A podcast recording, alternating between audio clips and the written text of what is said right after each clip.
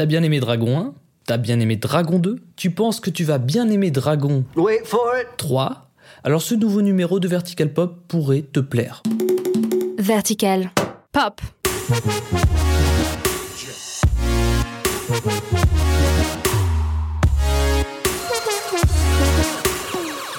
Salut, c'est Thomas pour Vertical Pop et vous l'avez compris parce que je pense avoir été assez clair là-dessus, on va parler du dernier chapitre du film d'animation Dragon. Si Grimel arrive à ses fins, les dragons vont disparaître. Et c'est à nous de l'arrêter coûte que coûte.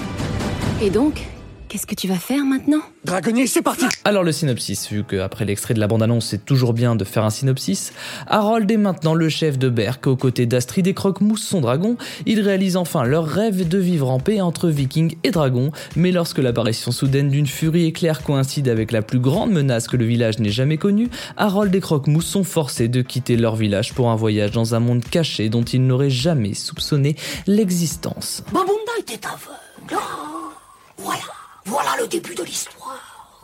C'est donc la fin d'une trilogie avec ce troisième volet de Dragon et chez DreamWorks on commence à être habitué à ce rythme. C'est en effet la quatrième fois que cela arrive, car avant Dragon il y a eu Madagascar, Kung Fu Panda et même Shrek qui au-delà de la trilogie a eu droit à un quatrième film et bientôt un cinquième. Pour ta gouverne, il y a bien plus à dire sur les ogres que ce qu'on en dit déjà. Et si le film est devenu une trilogie, c'est aussi grâce à Dean DeBlois, le réalisateur qui n'a accepté de faire le 2 qu'à condition qu'un troisième voit un jour le jour. Et ce jour, c'est aujourd'hui.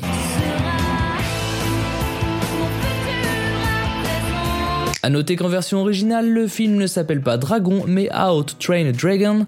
C'est encore la tentative d'accent anglais du mec qui est carrément le mec français qui parle anglais. Ça veut dire donc comment entraîner un dragon. C'est pas une info de ouf, mais j'avais envie de vous le dire. Et je suis sûr que certains ne le savaient pas. Ah mais je ne savais pas, Ah oui, aussi l'histoire de Dragon, c'est l'adaptation d'un bouquin, mais comme toute adaptation, il y a quelques différences, dont une majeure.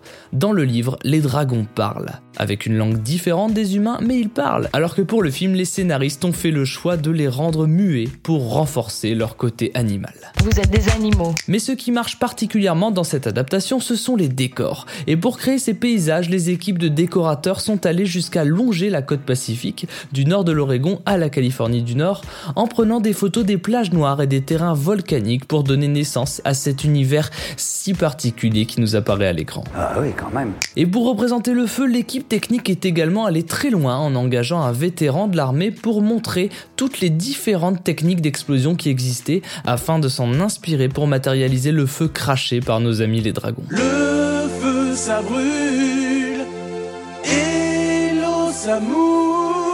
Et si vous voulez aller plus loin dans l'univers de Dragon, sachez qu'il existe également une série Dragon sur Netflix dont l'action se situe entre le premier et le deuxième film.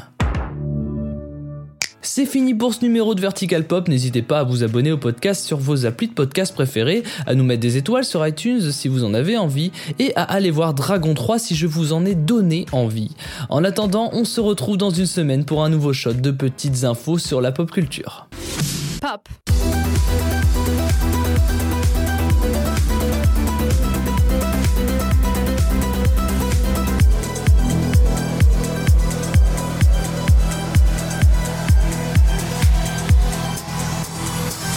Vertical.